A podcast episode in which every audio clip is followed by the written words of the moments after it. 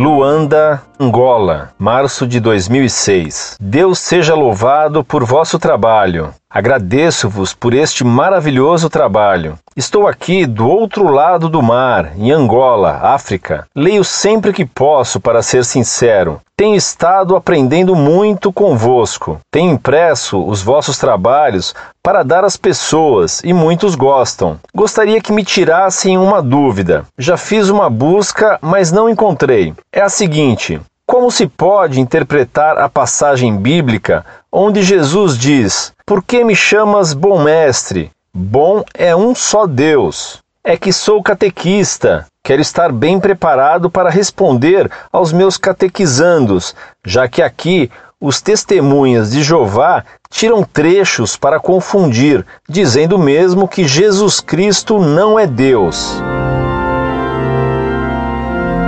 Muito prezado, salve Maria. Muito obrigado por suas palavras vindas de tão longe. É uma alegria para nós da Monfort saber que estamos ajudando católicos de Angola. Não se esqueça de nós em suas orações.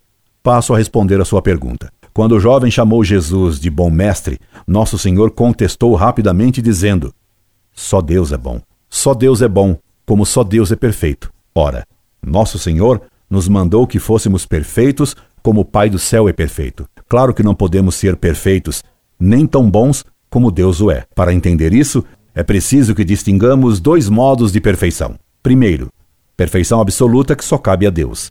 Segundo, perfeição relativa que cabe às criaturas. Dizemos que uma criatura é perfeita quando nada lhe falta do que é preciso para ela ser o que ela é. Uma criança nasce perfeita quando não lhe falta nenhum órgão e quando todos os seus membros são normais.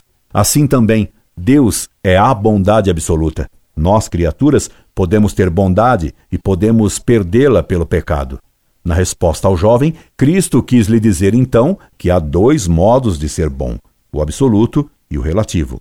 Bom é aquilo que tem qualidades em ato. Só Deus, sendo ato puro, isto é, tendo todas as qualidades em grau absoluto, pode ser dito bom. As criaturas têm qualidades em ato, mas em grau relativo por participação. Por isso, as criaturas podem perder suas qualidades em ato e, por isso, elas são apenas relativamente boas. Como esse jovem revelava ter certa retidão, nosso Senhor quis mostrar-lhe que se ele reconhecia em Cristo a bondade, deveria considerá-lo Deus e não apenas um mestre humano.